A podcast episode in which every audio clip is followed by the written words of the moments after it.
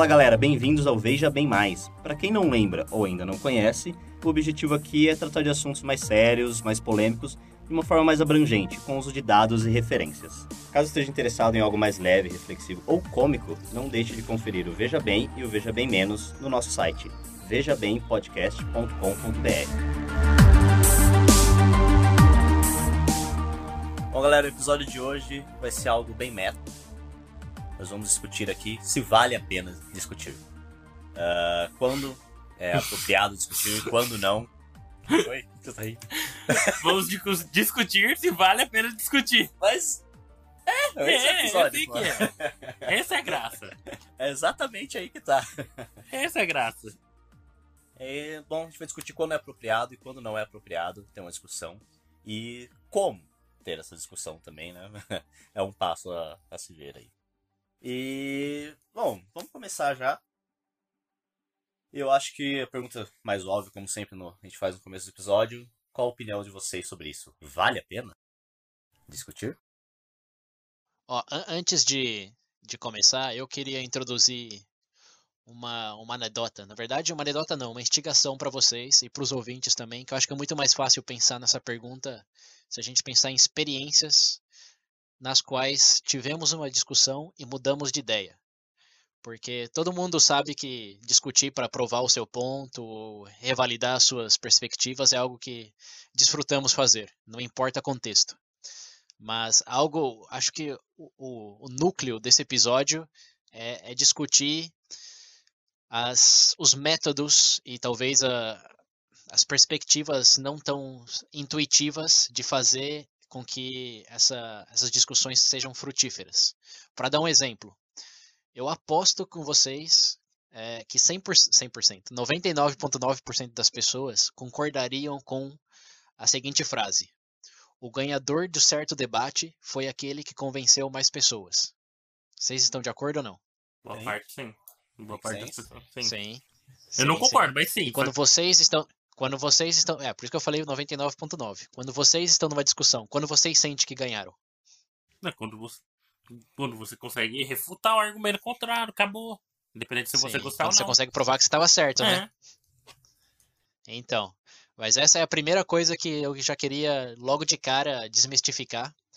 Porque se você pensar mais reflexivamente sobre o tema, quando você ganha uma discussão, o que você aprendeu?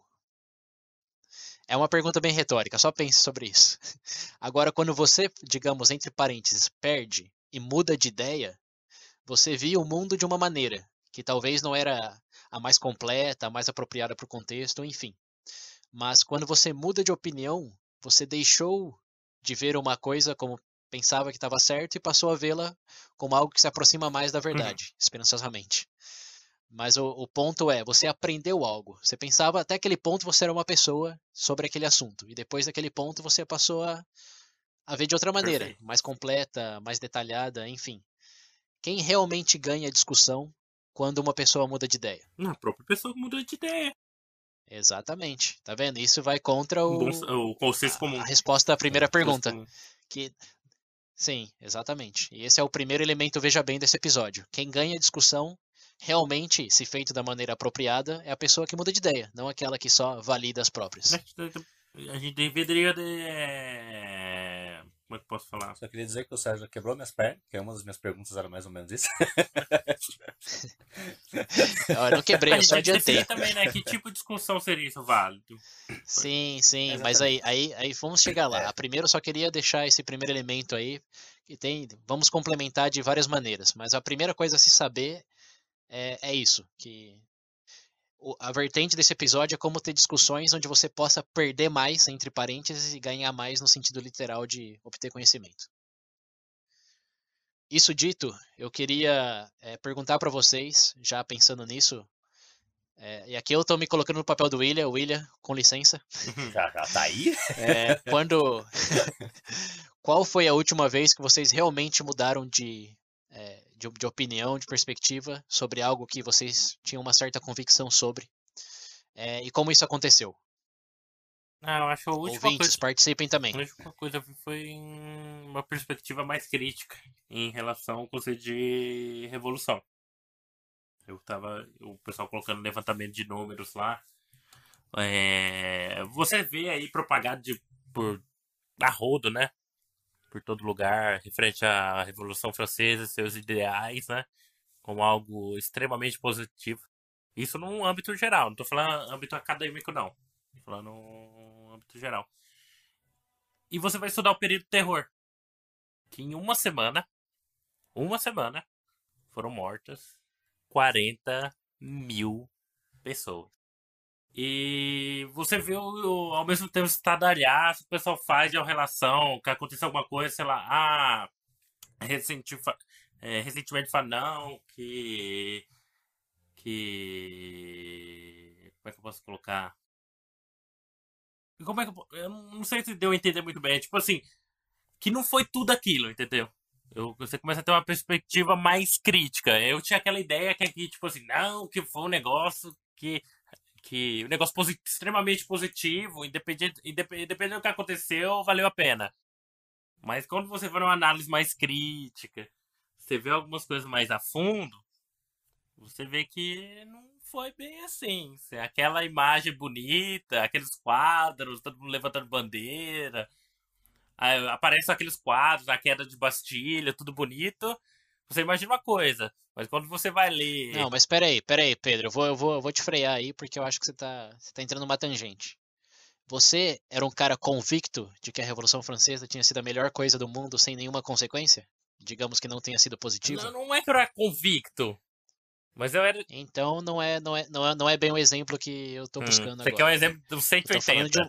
É, exatamente. O mais próximo de 180. Porque aí você complementou informação, mas você não tinha. Não era uma posição que você tinha de defender a Revolução Francesa. O que, que você defendia que agora você não defende com tanto afinco, ou talvez defende o lado oposto depois de ter tido uma discussão? Ah, cara, eu acho que a única coisa que eu consigo ver é mais perspectiva em relação econômica. Tipo, menos interferência estatal.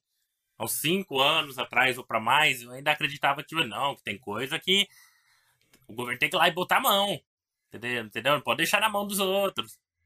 Isso é aquela coisa mais de governar, é, de intervenção estatal. Mas relação à economia. Isso foi uma discussão que você teve ou um processo de vários anos? Não, isso foi um processo. Tipo assim, mas teve, não, então mas teve é. essa mudança. Ó, deixa, deixa, eu te dar uma, deixa eu te dar uma dica. Pena de morte.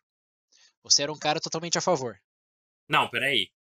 É totalmente a favor? Eu nunca falei. Eu não falei. Eu não falei Você isso. era mais a favor do que contra. Você era mais a favor do eu que contra. Eu disse que compreendia as razões de ter. Mas você, eu lembro no começo do episódio você falou que votaria no sim se fosse para ser implementado no Brasil. E no fim do episódio você falou que não. Eu falei que não sabia.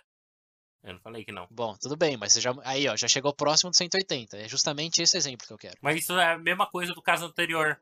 Que eu sabia, eu achava de uma coisa, mas eu só. Tá, mas um você não defendia, né? Agora. Você deixou de. Você nunca defendeu a Revolução Francesa. Eu não sei se nem pena de morte, filho. Eu não sei se eu mudei realmente. Porque em alguns casos, para mim, é completamente viável, cara.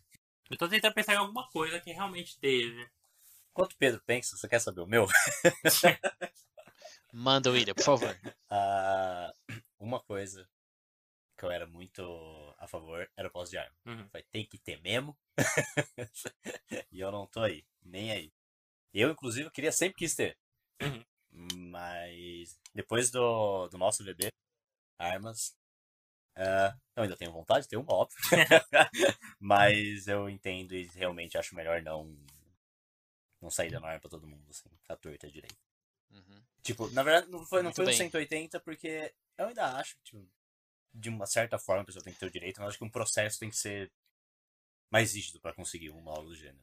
Antigamente falava, vai Muito lá. bem regulamentado. É, Antigamente, pra mim, podia ser que nem nos Estados Unidos. Você vai na farmácia e sai com a 12. Tudo ótimo. Ah. Mas acho que é, é mas só para clarificar, esse foi o ponto que eu defendi também. Não é que eu sou contra absolutamente. Se for como tem na Suíça ou mesmo no Japão, é, tudo bem, é, é, porque lá não acontece tanta merda. Mas voltando pro seu ponto, o que, que mais te convenceu? O que, que te fez é, mudar de ideia? Ah, muita coisa dos dados mesmo que você trouxe, com, com acidentes que aconteciam com crianças, às vezes, etc. Essas coisas, tipo, nunca é, tipo, tive tão dos dados, assim, realmente comprovados ali de coisas que aconteciam, acidentes, o quanto era frequente onde tem mais, onde Uhum. não é legalizado, etc. Isso me fez pensar mais, até pesquisei um pouco mais depois. E por mais que sim, eu quero uma, mas eu sei que Aham. é melhor não. Bom, Porque senão eu já ia ter dado um tiro na sua cara, na cara do Pedro. ia dar certo. é, não, não, não duvido. É, eu eu acho que esse, esse é o exemplo é, mais, mais intuitivo, que principalmente estando no VB+, eu quero acreditar que os ouvintes já tiveram uma experiência assim também. E embora o Pedro esteja teimando aí que, que não virou 180, no episódio Eutanásia ele também chegou no, no momento de, de duvidar. Ah, cara, mas dúvida É, mas, de tipo, ter- dúvida é o que mais tem. Quem que, quem que Não, tem a bem, verdade tudo nesse bem, mas assunto? aí- Você? Não, não, não, não é verdade. É, é mudar, mudar a posição. É isso que a gente tá falando. E eu quero, eu quero ilustrar talvez melhor o que eu tô falando no, no- numa anedota minha, que aconteceu bem recentemente, é, fora do escopo do VB. É, durante o almoço, no trabalho, estávamos falando sobre eleições serem obrigatórias ou não. É, eleições não, é, o voto, o voto ser obrigatório ou não. E era algo que a gente teve o VB mais política, a gente falou de sistema eleitoral, mas a gente nunca chegou a discutir se o voto deveria ser obrigatório ou não. Que é um dado bastante interessante porque nos países desenvolvidos, em sua grande maioria, eh, o voto não é obrigatório. Eh, na Europa, Estados Unidos, Austrália é uma exceção, onde o voto é sim obrigatório. Mas enfim, se você fizer só essa análise primária de onde o voto é obrigatório e onde não, você vai se dar conta que os países em desenvolvimento abarca quase 90% dos lugares onde sim é obrigatório. E eu sempre pensei eh, que voto obrigatório, dada a opção de voto nulo ou branco, era meio que encher linguiça, porque você realmente não é obrigado a votar em ninguém. Você pode votar branco, votar nulo, então que diferença faz o seu voto? Eh, se você puder ficar em casa, você está evitando uma viagem até o lugar que você tem que votar. E bem, eh, a minha posição nessa discussão foi que era irrelevante se o voto fosse obrigatório ou não, porque se você não queria votar, você ia votar nulo ou branco e fim da história. Você só tinha que fazer a escolha. Você quer tirar todo mundo de casa para ir na urna e declarar que não quer votar, ou você prefere economizar o tempo e recursos de todo mundo e deixar eles em casa? Essa era a minha posição.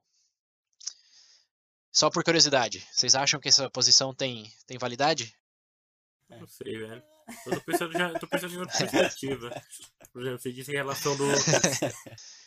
Bom, não, não, não importa que esse não é o nosso tópico hoje. É só, só para ilustrar o, o conceito. Que eu nunca tinha feito nenhuma pesquisa, como faço pro, pro Veja Bem Mais, sobre o assunto, mas intuitivamente me parecia bem, bem lógico esse negócio de.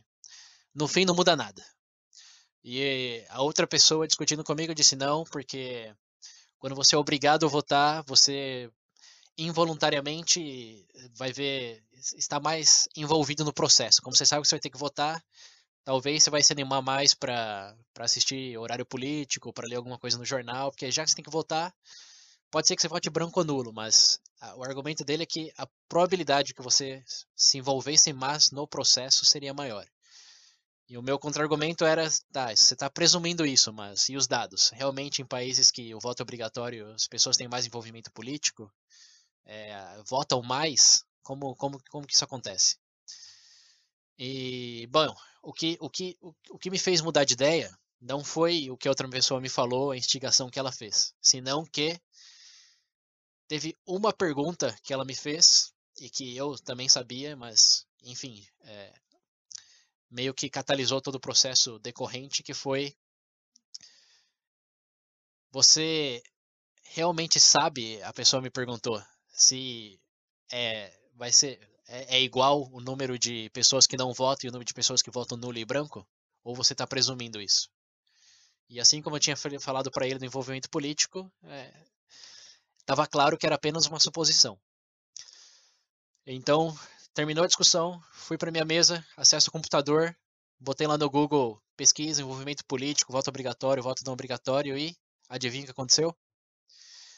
Achei um estudo do London School of Economics é, que analisou o envolvimento político de pessoas onde o, país, onde o voto é obrigatório e onde não, e o resultado foi não ambíguo, foi bastante definitivo.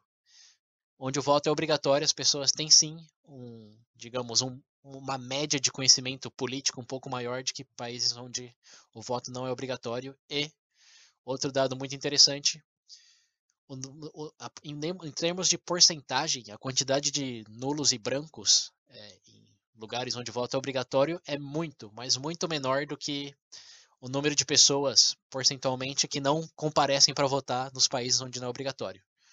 Como, para contextualizar um pouco no, no nosso, nos nossos tempos, é, ficou bem claro na, na última eleição americana, que, se eu não me engano, 66% apenas do corpo eleitoral compareceu para votar. Então, bom, tá aí, tá aí o dado que eu não tinha e que depois de ver, realmente não, não tinha mais contra-argumento. Eu mudei de Agora, ideia. Você pensou no exemplo com os Estados Unidos. O Brasil é justamente o contrário, né? É, então, Porque a meia população média, eu acho que conhecimento político é menor ainda. Não, mas aí, aí então, aí que, que tá. Você pode isolar casos, mas no, se você está abrangindo a discussão para. É, é, voto obrigatório é melhor ou pior? Assim, no geral, você tem que concordar que é melhor baseado na evidência que tem de pesquisa neste momento. Se for para o Brasil, para a Venezuela, sei lá. você está falando de outras coisas. Você fala, voto tá obrigatório no Brasil não é bom. é. Aí já é, já é outra discussão. Já é outra discussão inteiramente. Até porque aí não é o voto ser obrigatório ou não no Brasil que é o problema, senão o nível de educação no Brasil. Se, se todo mundo fosse bem educado no Brasil e o voto fosse obrigatório, você acha que ia ter umas bancadas populistas da vida ganhando voto? Não sei, cara. População Eu acho que não, alta, mas de novo, isso é PT hoje, principalmente no Rio de Janeiro. Você é, está tá categorizando muitas coisas é, que não, não é o ponto do, do assunto aqui. O ponto é que eu tive essa, essa mudança 180 de que no momento da discussão eu era totalmente contra o voto obrigatório e depois eu fiquei a favor. E quais foram os elementos que me ajudaram muito nisso? É o que eu quero que eu quero que a gente foque ao longo desse episódio. Porque é muito fácil você simplesmente concordar em estar em desacordo defender o seu ponto, meio que ignorar o do outro e, bom, quem concordou com você bem, quem não, azar deles. É ou não é assim? Mas a perspectiva que ficou muito claro para mim nessa nessa anedota aí foi que eu realmente fui humilde o suficiente para reconhecer que eu não tinha os dados para para apoiar essa minha opinião. Eu estava presumindo muita coisa e sabia realmente de poucas. E quando eu averiguei, eu vi que eu estava errado. E agora, colocando no contexto mundão, quantas pessoas, depois de uma discussão, realmente se metem no Google para pesquisar um pouco mais sobre a veracidade do que estavam falando? Nossa Senhora. É. é uma coisa que eu vejo bastante, por exemplo, tem muita gente que vai discutir, ou debater, ou etc. E é, fala muito do seu lado. E tipo, ela só quer falar, jogar para fora o que ela sabe. Uhum. sem realmente acabar escutando o que o outro tem para dizer. Uhum. Ele meio que só vai ali para provar que ele sabe falar, defender o lado dele, sem tá nem aí pra opinião do outro. Tipo, ele fala, o outro fala, ninguém realmente escuta ninguém, só estão ali para bostejar um pro outro, tá ligado? Sim. Tem um TED Talk bastante interessante de um professor de filosofia que passou as últimas duas décadas estudando dinâmicas de discussões. E ele categorizou é, forma de se discutir em três, em três vertentes. A primeira é discutir para guerra, que é quando o William, como ele estava falando aí, quando você está lá para defender a sua posição e humilhar o outro ou provar que o outro está errado. A segunda é a demonstrativa, que é quando não tem uma outra pessoa do outro lado, seria mais a prova matemática ou a prova lógica no sentido mais formal da palavra, que você avalia a validade das premissas e a validade da, da conclusão.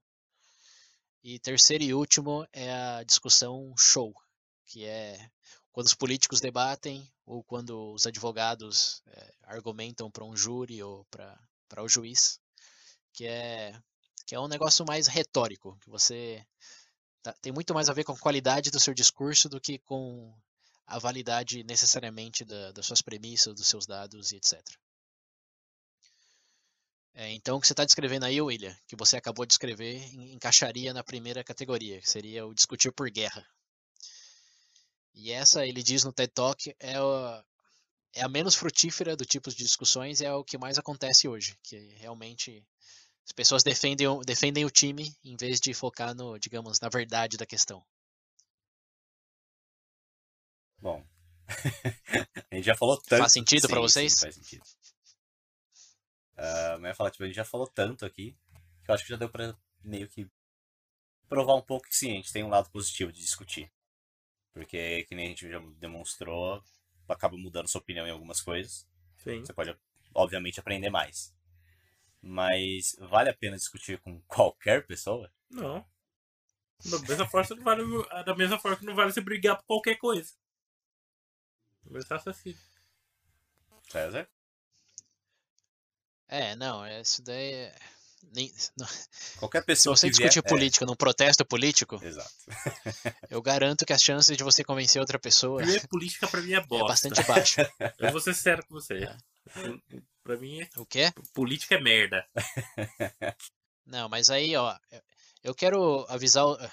Acho que a me- a- o melhor contra-exemplo que temos agora é essa atitude do Pedro. Que a pessoa que já, já, já se cavou um buraco no que pensa sobre algo, e não importa o que você fala, é a pessoa que realmente você tem que evitar discutir.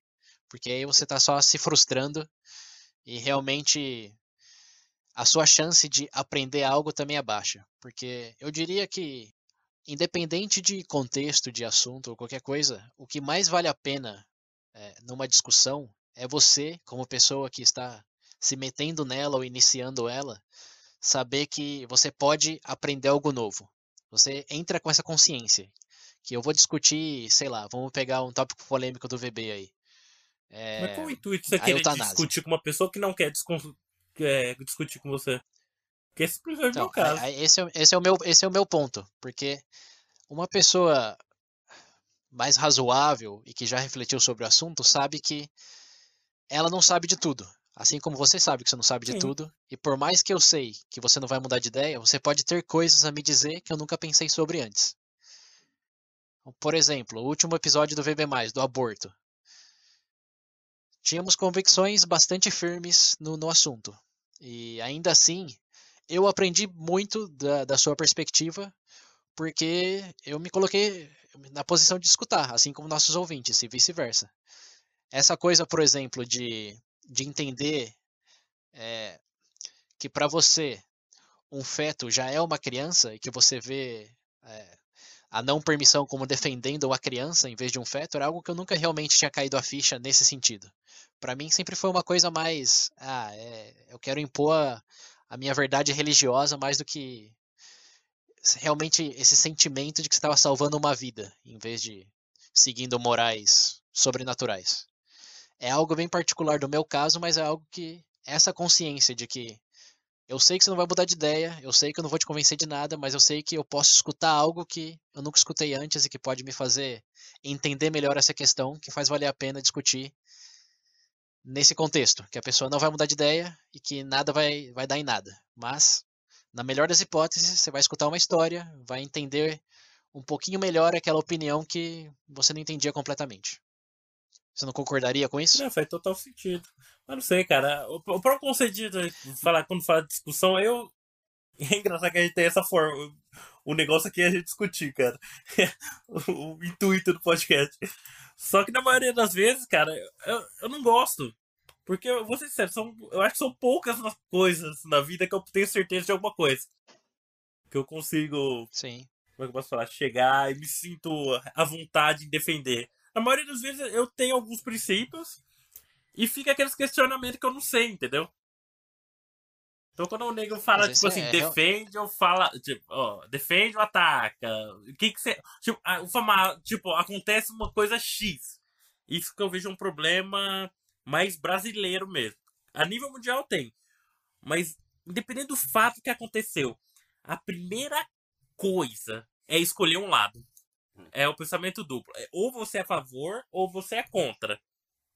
Tipo assim, pensa qualquer coisa que aconteceu. Uma ação, sei lá, uma ação policial, igual ação policial na Rocinha.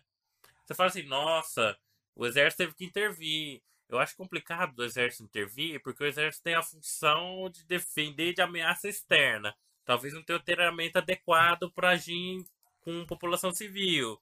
Ou- Aí o cara já fala, não, então você é a favor da violência do Rio, dos traficantes de esquerda.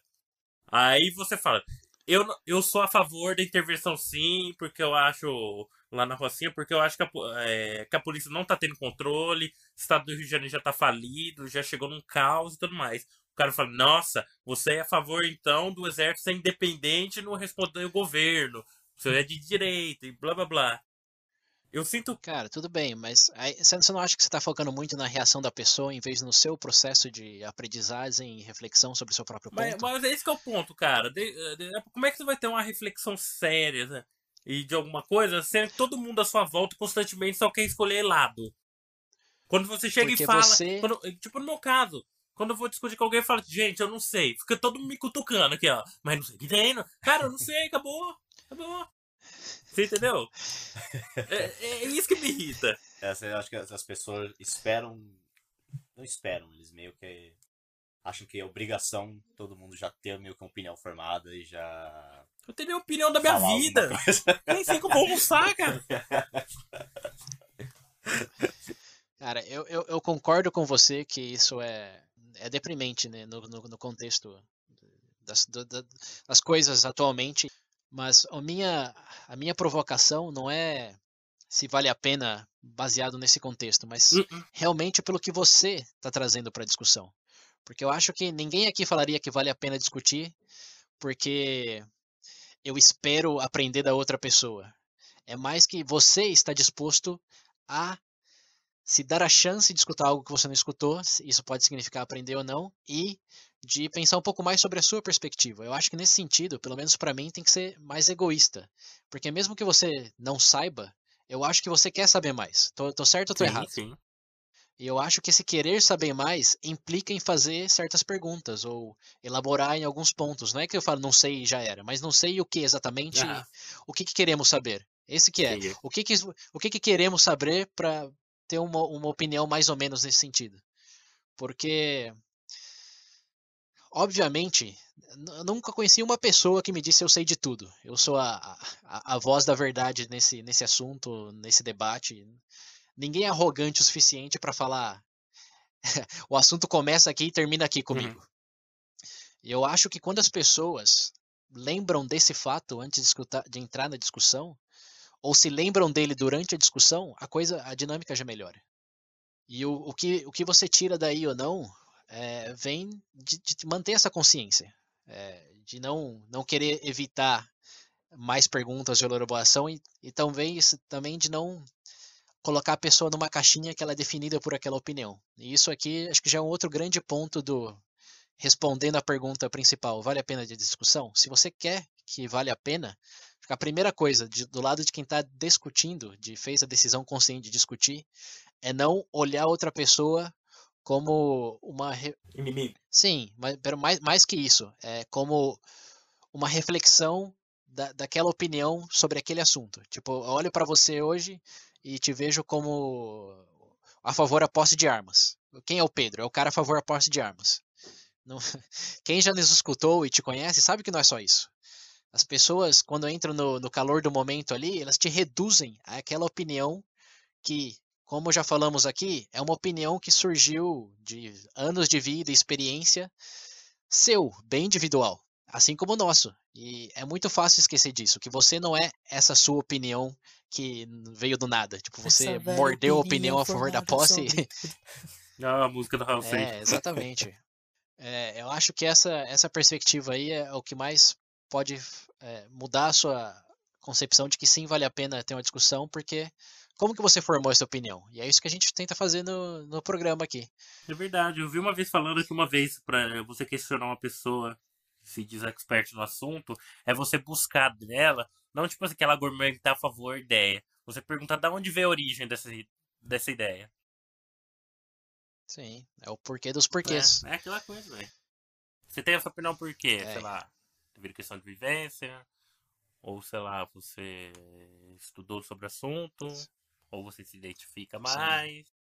Quem que defendeu essa ideia, com que base, aquela coisa. Cara, é um processo longo. Um, de, um, um debate ideal, cara, com uma pessoa. Esse, esse formato de deba, é, debate, não.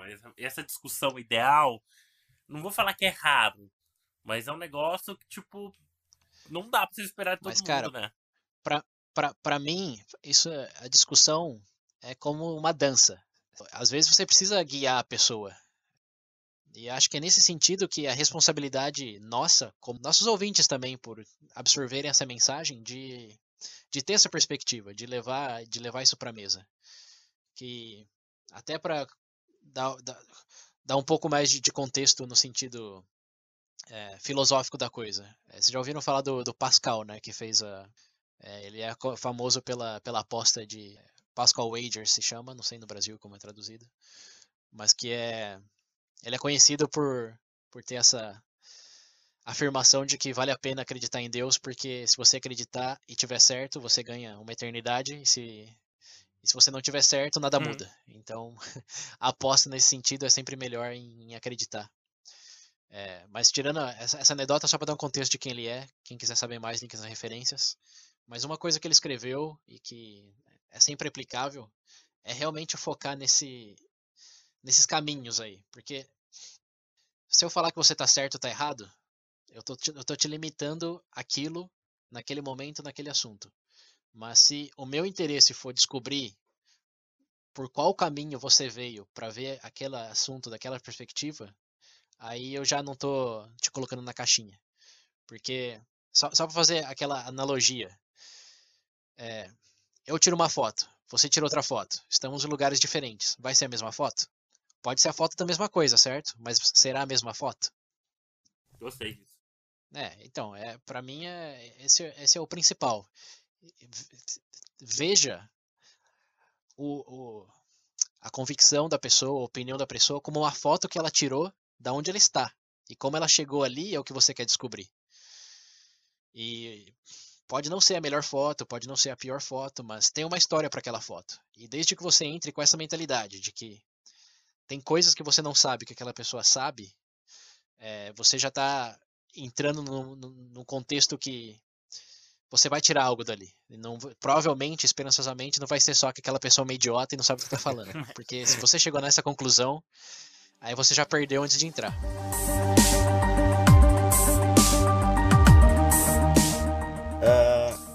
Tá, a gente falou. Eu perguntei se vale a pena discutir qualquer pessoa. Uhum. Pedro já respondeu que não, você também. Uh, vocês acham que isso talvez tenha muito a dar? Peraí, peraí. Eu, eu, eu coloquei que sim, mas tem que ser no. Mas falou que sim? Com a mentalidade certa. E no, conte no contexto próprio também. Ah, então, não é todo mundo, cara. Não, é todo mundo. Só não é todo mundo em qualquer momento. Se não é a pessoa tá comendo e você vai começar a discutir sobre o valor da vida com ela. Mas, mas... Ou ela tá num protesto político e você vai discutir sobre a validez do, do socialismo ou não. não é. Momentos todo mundo sabe que tem os. Agora, pessoa, eu, pessoalmente, acredito que todas as pessoas, sim, têm a capacidade de reconhecer que elas não sabem de tudo e que tem algo a ser ganho com uma discussão, desde que é, baseado na, nas premissas que eu falei lá de que estamos aprendendo um com o outro e não tentando humilhar ou definir a pessoa eu não boto fé na humanidade, muito menos em mim. eu acho que tem não, gente aqui. É. É, tipo, pegando um pouco desse ponto do Pedro, você não acha que talvez não valha a pena discutir com algumas pessoas, dado ao fato do quão mal informadas as pessoas são hoje em dia? Ou, tipo, como o César mesmo disse, às vezes a pessoa tem uma discussão mas ela não se preocupa em dar um Google, ver se o que a pessoa falou é verdade ou não, ou buscar mais informação sobre isso. Você acha que talvez não vale a pena ter uma discussão com esse tipo de pessoa? Que ela não vai se, ela é mal informada e ela não se importa em buscar mais informações. Eu acho que esse é o tipo de pessoa que você mais tem que discutir com. Justamente por isso que você falou, já que ela não vai se informar, aí é uma coisa bem individual, que não é obrigação moral de ninguém informar outra pessoa. Mas eu acho que se você sabe que tem uma informação que pode compartilhar é, eh, para melhorar a perspectiva, ou não sei, um resultado num plebiscito, algo assim, é a única opção que você tem, cara. É, aí já volta um pouco do Pascal lá. Se você fizer, na pior das hipóteses, ela vai te ignorar, mas na melhor ela vai mudar de ideia e coisas podem acontecer. Mas tem, tem, tem, tem, mais, tem mais detalhes para isso. Fala aí, Pedro, que eu tô falando demais. Ah, cara, no, na perspectiva do eu já não sei. Essa pergunta que ele colocou. Não, não sei se. O ideal. O ideal realmente seria isso. Você, por exemplo, se a pessoa é mal informada e você tem essa fonte de conhecimento para apresentar para ela, justo. Mas isso é um, mas aqui é um cenário muito teórico, cara. Eu sempre penso nas coisas, mas é a perspectiva cara, real.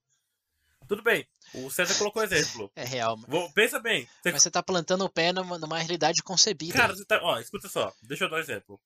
Você disse que, por exemplo, no cenário ideal seria.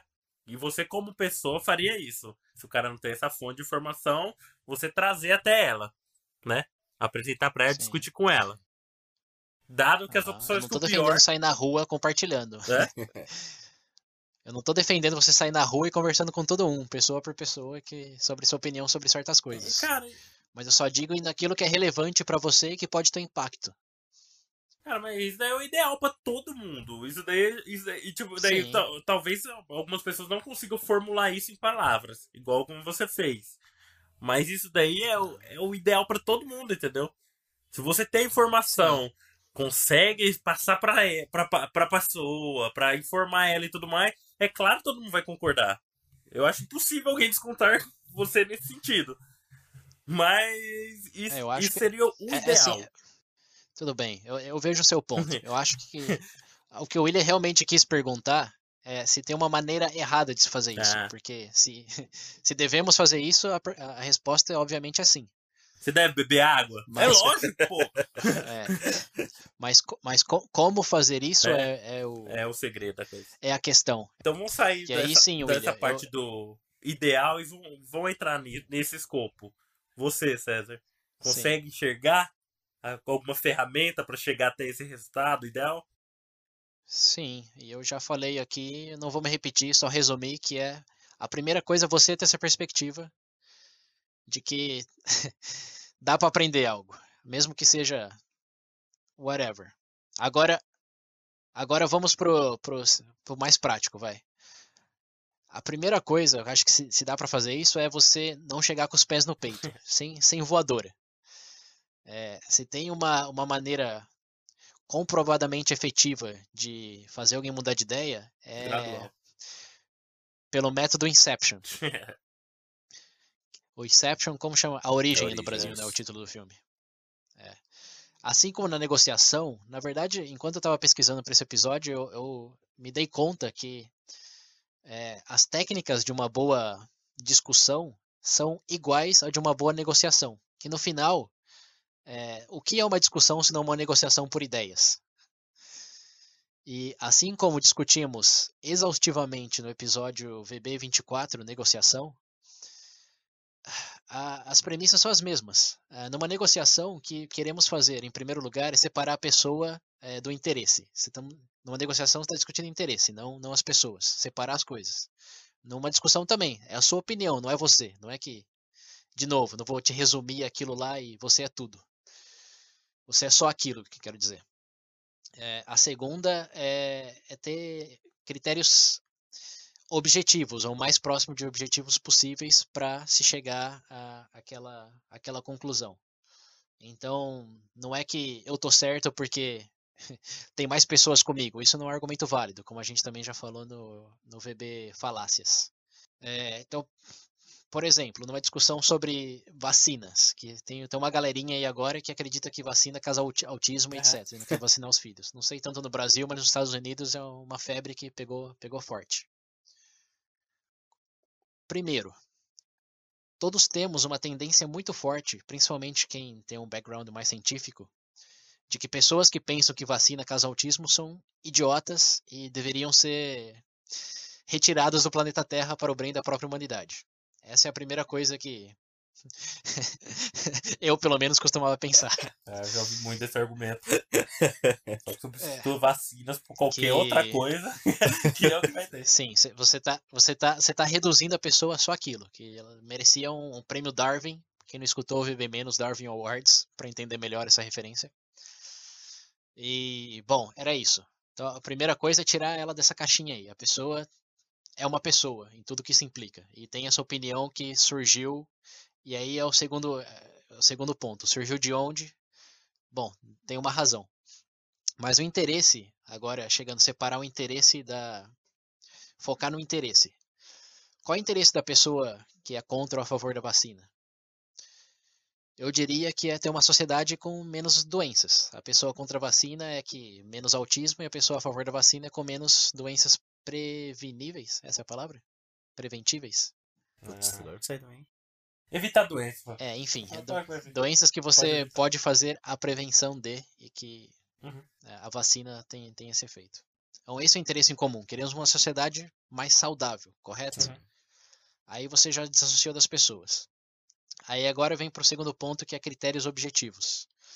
Como você avalia eh, se temos uma sociedade mais saudável ou não? E aí vem, bom, os, os, os dados, né? Porque os países onde as pessoas se vacinam têm menos doenças eh, Contagiosa. que poderiam ser prevenidas e aqueles que têm menos têm mais. Então aí você já tem um dado. Você quer uma sociedade mais saudável? Bom, cenário A, cenário B. E aí as pessoas que vêm do outro lado do argumento vão mostrar é que esse, esse assunto é muito particular porque toda essa essa febre aí veio de um estudo eh, que saiu no assunto que faz uns anos já, mas foi um assunto que foi bombardeado pela academia científica e que o próprio autor reconheceu que teve uma metodologia falha e tirou ele de circulação. Ele já não. A revista que publicou rescindiu a publicação. Só que o efeito. Ué, o efeito ficou. E as pessoas gostam de mencionar esse estudo de que a vacina coloca um gráfico lá de correlação, não causação, que assim como é o caso de autismo aumen- aumentaram proporcionalmente o aumento de, de vacinação. O que, de novo, é falho. É, mas aí é o critério mais objetivo que você pode chegar. E focando nele, é, se você contextualizar a pessoa nisso daí, quero acreditar que as chances são boas de que a pessoa pode se convencer, ou se não, de que pelo menos ela sabe. Eu, garanto para vocês que todo mundo que é contra a vacina não sabe, não, não sei todos, mas é bem provável que não sabe desse detalhe que o, o jornal rescindiu a publicação e que o próprio autor confessou que a metodologia dele foi falha. Esse é um detalhe que se perdeu aí na, na febre da, do movimento contra. E é uma informação que realmente Depois que a matéria tá É. vendida, que tá na cabeça das pessoas, eles não buscam mais nada. É, como, como, como, como dizia o, o chefe de. é, como que era o departamento do, de relações publicitárias do Hitler lá, tinha um nome mais técnico. Uma, verda, uma mentira repetida suficientes vezes. Torna a verdade. É o Goebbels. É, o Goebbels. E nesse caso aí, é, acho que tem, tem que focar nisso. Que você não tá xingando a pessoa pela idiotice, só tá providenciando uma informação que ela ainda não tinha contemplado. E o, o objetivo é o mesmo, cara. Você quer ter uma sociedade mais saudável. Nisso vocês concordam. E aí que é o ponto que o Pascal lá também falava bastante no, nos, é, artigo, nos artigos dele, que é nos tratados, melhor dito, que se você começar de um ponto de em comum, é, a discussão já não fica aquela eu contra você, fica mais Nossa. estratégias diferentes para se chegar mesmo ao mesmo objetivo. é. Como eu, como eu e você, Hum. Pedro, nas nossas várias discussões aí de porte de posse de armas, é, liberar drogas, etc. O que, que eu sempre tentei focar o máximo possível, que é o efeito na sociedade. Temos uma sociedade melhor com armas, sem armas, com drogas, sem drogas. E aí o- o método que usamos são distintos e os dados também. É, mas estamos de acordo que queremos uma sociedade melhor. Eu acho que aí, William, voltando à sua pergunta de como fazer isso, vem disso. Você primeiro encontrar a real intenção da pessoa, em vez de focar só no- nos pontos de divergências de que a pessoa é uma idiota por não pensar como você. Que é o que, infelizmente, todo mundo parece fazer.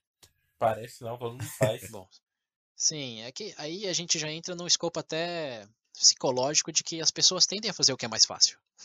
Nós mesmos tendem, tendemos a fazer o que é Sim. mais fácil, porque quando colocado num contexto de evolução, nosso cérebro evoluiu para aumentar nossa chance de sobrevivência, não para pensar sobre assuntos abstratos com vários detalhes de diferentes variáveis e etc, etc. É, queremos comer bem, estar relativamente saudáveis o suficiente para poder se reproduzir. Basicamente, Né? Linda. essa é, é a nossa função. E o, esse pensar de forma granulada, de forma crítica e considerar as evidências, etc., requer um esforço enorme, não só cognitivo, senão físico também. Porque eu não sei vocês, mas falar tanto assim me cansa. Ah, eu garanto anotar. vocês que a minha preferência era estar tomando um milkshake agora, ou de boa, É. Não falando tanto. calor. eu Mas eu acredito no que eu tô fazendo, é por isso que eu faço um esforço. E eu acho que aqueles que nos escutam têm uma probabilidade maior de concordar comigo nesse ponto. E vocês, como meus companheiros de podcast, não precisam nem comentar, né? tem que comentar sim. O fato de que vocês estão aí gravando já, já, já é a resposta a essa, essa, essa pergunta. Mas voltando lá pro, pro seu ponto, William. é, eu já comentei aí que tem que ter aquela tática de negociação, focar no, no interesse, focar em critérios mais próximos dos objetivos. E por último, acho que é o benefício mútuo, que é o que a gente também falou na Sim. negociação, que todos querem viver uma sociedade melhor, mais saudável, etc. E se você mostrar para a pessoa que é dessa perspectiva que você está vindo e que você só veio de um outro caminho e tirou uma outra foto, mas que, digamos, o mosaico você quer que seja o mesmo, é, você tira a animosidade, o senso de antagonismo da pessoa que está discutindo e começa a ser mais uma colaboração do que uma discussão. Aí, ó, no fim das contas, se você quer discutir com a pessoa e apresentar seus argumentos, tenha bom senso de não chegar xingando ela. Simples. É, Simples. Só sou um animal. Não seja um animal. Resu- re- palavras sinceras em resumo. Não seja um animal. Pronto.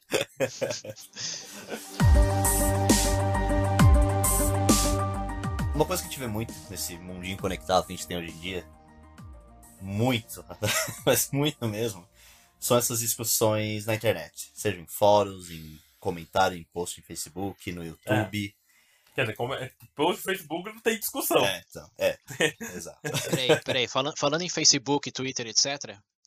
Ouvintes, por favor, comentem, compartilhem, deixem um like lá no Facebook. Muito por favor. Padrinho, por favor, gente. Padrinho é, É. primordial. Precisamos do apoio de vocês para continuar a fomentar discussões frutíferas. alinhar com Pode vocês, a discutir lá. partir de um real. Um real. É, não é nem a- não paga nenhuma passagem de ônibus.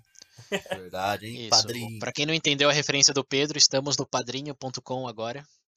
É, a partir de um real você pode colaborar mensalmente com, com o Veja Bem e nos ajudar nessa nossa missão de ter discussões mais proveitáveis. Proveitosos. Isso, e aproveitáveis também. Porque somos, o, somos um podcast multicultural e colocamos espanhol, inglês aqui, tudo na O mescla. César tá muito tempo fora, tá bem enferrujado o português aí. É. Eu tô vivendo o VB mais imigração. É, exatamente. Ah, então, justamente isso. Redes sociais, Facebook, Twitter, YouTube também, a gente vê bastante isso. As pessoas tendem a discutir muito nos comentários, seja o assunto que for. Vocês acham que essas discussões de internet, de comentário, de fóruns, são tão válidas como, por exemplo, que a gente faz aqui, ou você conversando com um amigo, ou debatendo com alguém cara a cara? Né, Eu acho que funciona da seguinte forma. Pelo menos eu vejo dessa forma. Quando chega esse. é, O ideal é o quê? Começa assim. Tipo assim, de vez em quando, devido a uma situação, um tópico aparece, igual esse das vac- da vacina. Isso pode criar um certo interesse pelas pessoas para ir atrás da informação. Não propriamente que a discussão do Facebook é boa, mas ela vai estar no âmbito ali do povão, entendeu? Aí, a aí, a partir disso, você pode trilhar para chegar até, sei lá, um nível acadêmico da coisa, coisa do tipo. Mas é importante existir, como é que eu posso falar?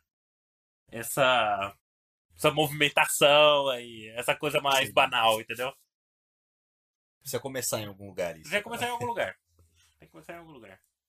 Talvez não da melhor forma, mas acredito que gera muito mais. Tem muito mais retorno dessa forma do que propriamente esse negócio ficar no âmbito acadêmico, que é o caso. Bom, da revista lá rescindiu o negócio, Ninguém É. soube. entendeu?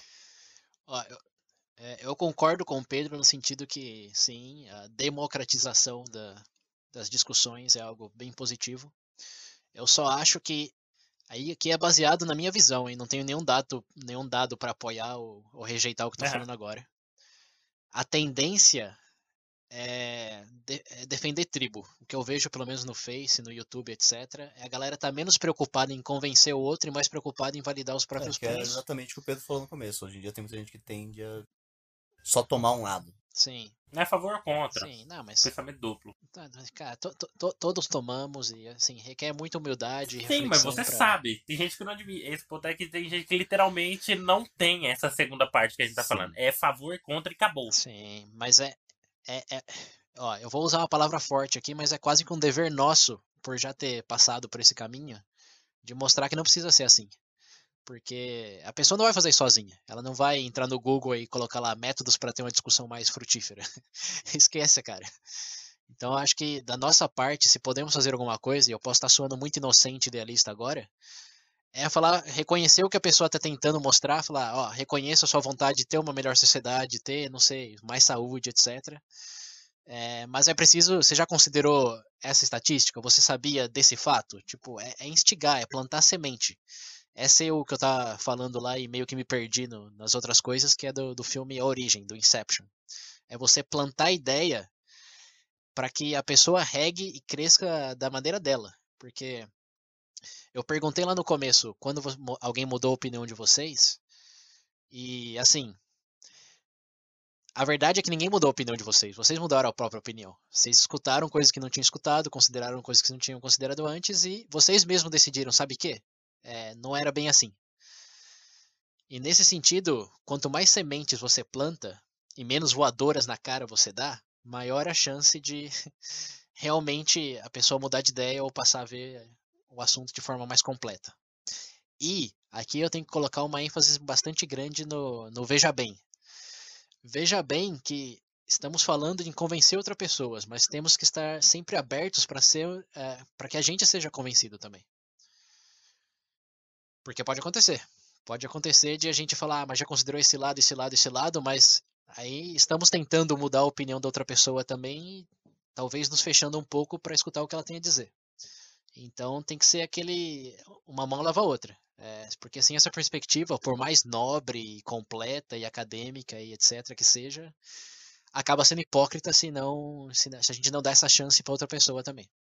É por isso, meu povo, que feedback é ótimo.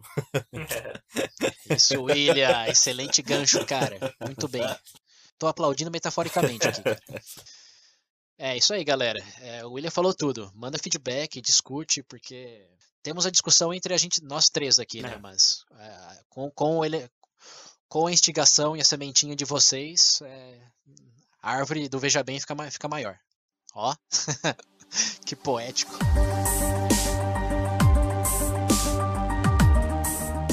Bom, galera, a gente já definiu muitas coisas boas aqui, coisas apropriadas que a gente deve fazer em uma discussão. Mas quais seriam as coisas que às vezes nós fazemos inconscientemente que não devem ser feitas durante uma discussão? Sua pergunta é engraçada porque se eu tivesse consciente não seria não seria um problema tão grande, né? É. Mas dá pra se policiar um pouquinho. É, sim, eu, eu, eu, tenho, eu tenho uma lista boa aqui de tendências psicológicas que tendemos a cair nesse no buraco negro, mas todas elas estão relacionadas a, a teorias da, cons- da conspiração, que é é uma pergunta que eu queria fazer para vocês aí. Hum. Por que, que vocês acham que as pessoas é, acreditam em teoria da conspiração? né? Primeiro, O que, que voltou agora? Terra plana, né? É, o Terra plana, o Terra plana voltou. pouso na Lua. É o da Lua, né? Da lua é de fuder, hein? Pô, mas o da Lua tem uma comunidade forte. Eu já tive professores que eram totalmente contra, que acreditavam que o homem nunca pousou na Lua. Sim. Mas por que, que, cê- por que, que vocês acham que as pessoas acreditam nisso? Cara, Não sei, cara. ah, eu acho que é mais... Eu acho que tem, tem muito fator. Quer dizer, ela não sabe, talvez, mas eu acho que isso é um forte. Se você pesquisar o da onde surgiu o mito, tem todo um valor político e ideológico por trás, na época, de propagar esse mito. Ou, já hoje é porque Aham. entrou no, no cenário, é que eu posso falar? No cenário cultural mesmo, entendeu? É Se moda propagou. sendo contra. Aham. É, se propagou de uma forma que ficou, ficou. Como é que eu posso falar? Marcado, ente- entendeu? Se você parar pra pensar. É um elemento cultural. Eu acho que é um Exato, pouco como negócio da- que cultural, Mas se você puxar todos os históricos aí, tem. A razão desse mito é. Você pode ver que é claramente ideológica e política. Por causa do conceito que era na época, né? A- Quem que ia admitir que os Estados A Unidos Rússia foi tinha um pra grande Lua? interesse, É, né? a Rússia É. Mas pra É. mim, é, quando dizem. Mas o, mas o, mas o, o Pedro, você que parece que tá, tá mais é, por dentro dessa teoria da, da Lua, da teoria da conspiração da Lua. Por que que você acha que mesmo as pessoas, é, hoje, que já não estamos no contexto da, da Guerra Fria, quando você apresenta evidência de que o homem sim foi para a Lua, é, por que que elas ainda, elas ainda negam? Cara, vou te dar um exemplo. Vou dar um exemplo. É, são um contra-exemplo. Você pega uma, uma pessoa, é um, é um exemplo hipotético, sabe? Ninguém vai fazer isso, mas só pra você entender. Você, você pega uma pessoa e cria desde pequena. Você ensina pra ela que tudo é verde, tudo que é verde, na verdade é amarelo. E solta ela no mundo. Aí o cara chega e fala pra ele, isso é verde. Você acha que ele vai falar que é amarelo? Você acha que ele vai aceitar tão fácil assim? Não, não. Ah, é verdade, vou mudar, é amarelo mesmo. O que você falou? Não, velho. Ele foi criado daquele jeito. Você tá, você tá remetendo aí à caverna de Platão, né? em palavras pobres. Em palavras pobres. É, sim, sim. Então você acha que a, a principal razão que as pessoas acreditam nisso é que elas sempre acreditaram nisso? Não, esse é um dos fatores. é- é- eu não sei se seria bem, mas seria o fator principal, cara. Querendo ou não, Aham. tipo, a informação veio dali. E querendo ou não, essa informação moldou uma parte da consciência da pessoa em relação a isso. É. Então essa é a dificuldade, tipo. Inception. É isso, ó, o Inception, hein? Uma vez plantada a ideia, Plantou a sementinha. Só que era uma semente de. é, Aí, não foi pode foi xingar. Não, não pode xingar, não vive mais. Foi mal, eu ia falar merda. É uma semente ruim. Aham. Então você você tá dizendo que somos orgulhosos, mesmo que Não, você é que ser. mostrar. Todos, velho. Sim, sim. Eu ainda que boto É, fé a na gente- a humanidade pra caramba. A gente, a gente pode estar chovendo numa olhada aqui um pouquinho nesse sentido, mas é, va- vamos definir em termos mais técnicos. Todos temos o que é, os psicólogos chamam de tendência de confirmação, que buscamos sempre e focamos sempre naquela informação que apoia a nossa convicção, a nossa opinião, e não no que vai em contra. Soa bem, bem intuitivo, né? Pessoa que, vamos lá, no espectro político, tá mais para a esquerda, vai ler certos jornais, assistir certos canais de TV, enquanto aquela que vai para outro lado vai fazer o oposto.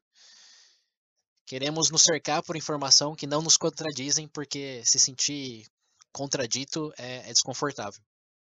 Porque afeta o nosso senso de identidade. Se passamos a vida inteira acreditando naquilo, uma boa parte dela, e você chega com o pé no peito falando que somos idiotas por causa daquilo, é, a gente assume modo defesa, né? Como se fosse no videogame, modo defesa.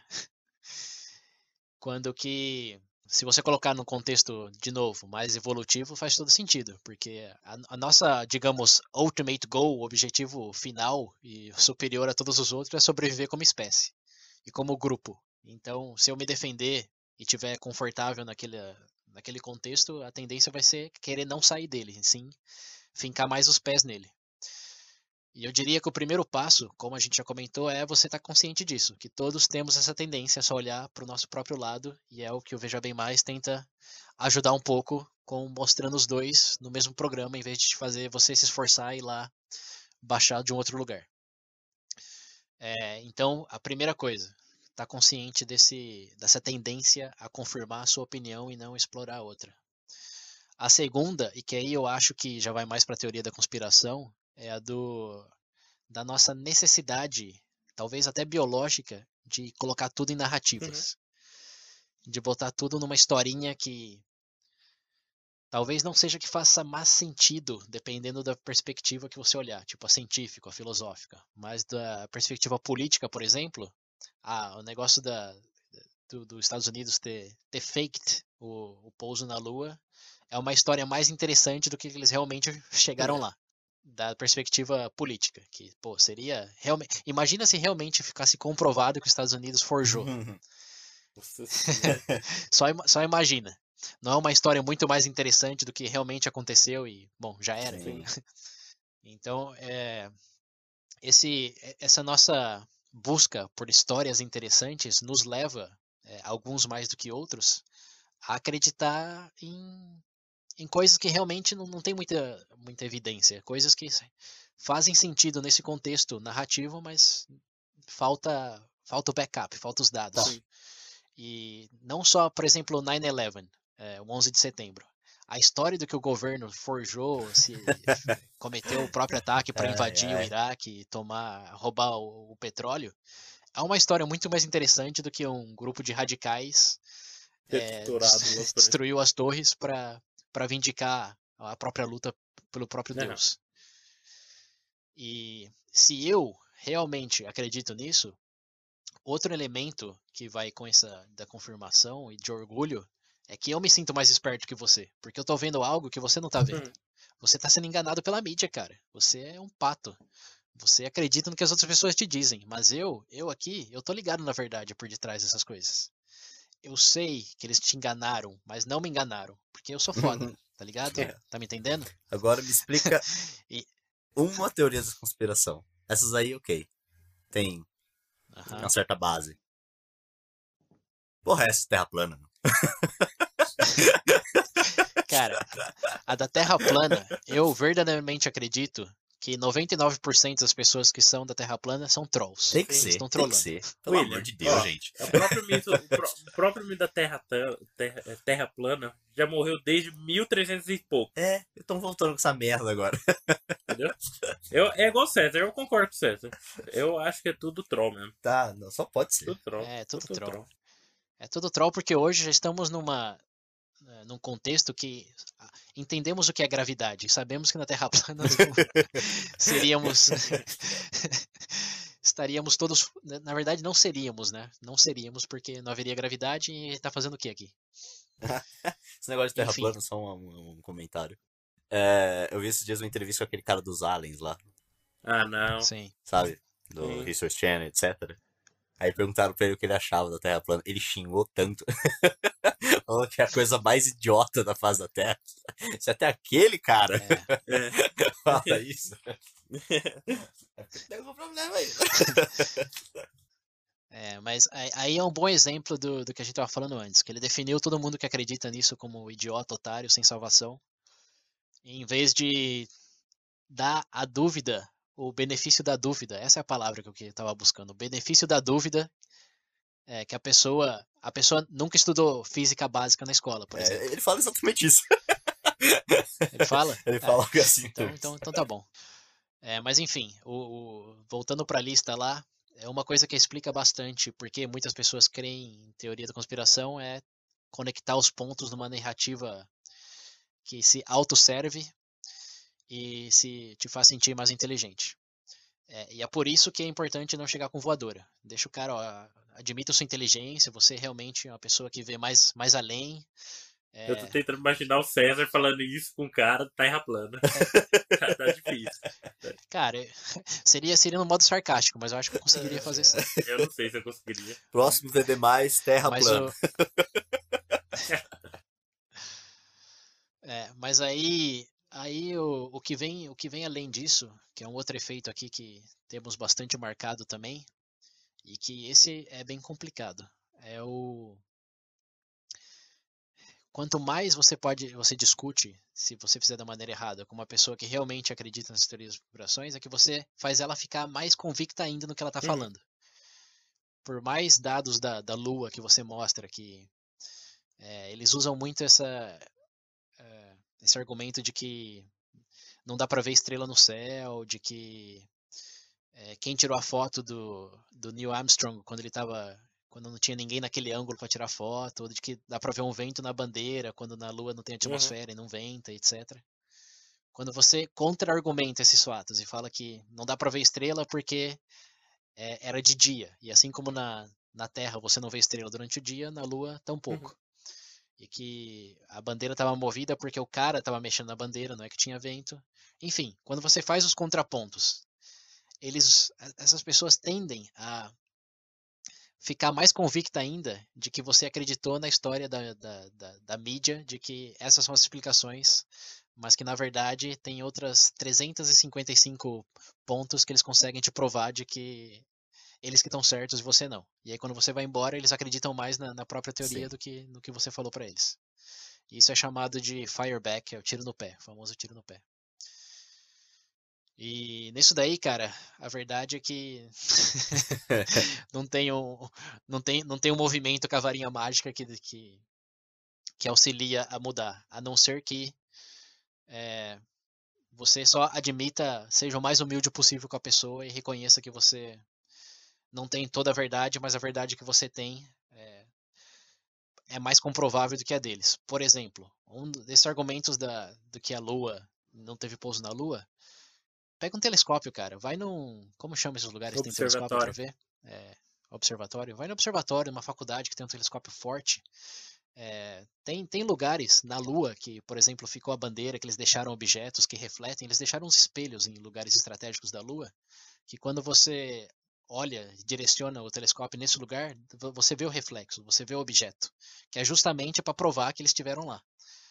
Então, em vez de falar que matematicamente, astronomicamente é impossível que eles tenham ido, etc., fala, cara, por que que você não vai na faculdade e, faz esse experimento aí? Simples. É a, fra... Você não tá falando que você é, é a idiota. frase do Groucho Você só tá provocando. Você vai acreditar no Você que tá- eu tô falando.